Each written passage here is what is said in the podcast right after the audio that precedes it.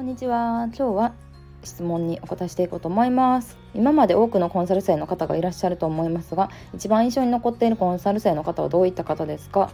はいありがとうございます。そうですね、まあ、コンサル、まあ、コミュニティメンバーっていう感じでコンサルっていうのはほとんど取ってはないんですけどうんまあ報告をこまめにくれる方っていうのは印象に残りますよね。今の状況だったりとか報告を、えー、こまめに送ってくれてちゃんとなんか自分からアピールしてくださったりとかイベントにちゃんとあのたくさん参加してくれたりとかあとは、うん、コミュニティの中だったら情報をシェアしてくれる方とかはあのもちろん名前も覚えるしそのメンバーがうんなんか困ってることないかなとかこっちもあのこういうアドバイス今のこの状況だったらこういうアドバイスした方がいいなとかもあるし、まあ、やっぱり結果として伸びる方がすごく多いのでうん、印象に残ってる人の共通点っていうのはそういう感じかなと思います。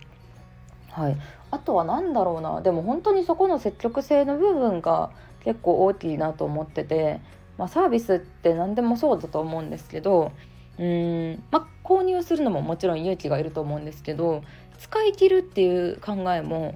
まあ一つ大事かなと思ってて、うん、なんかイベントに参加できる権利があるならもう全部に参加するとか。うん。なんかね話主催者の方と話せる機会があったらもう絶対参加するとか、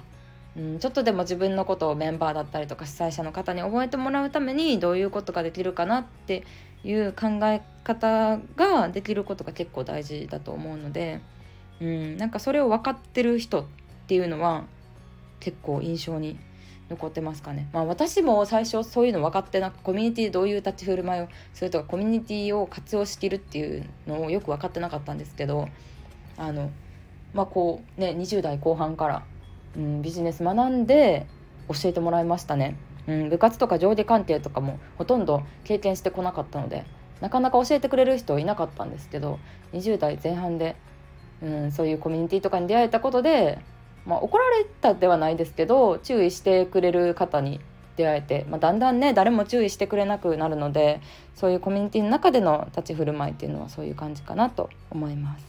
はい、ありがとうございます。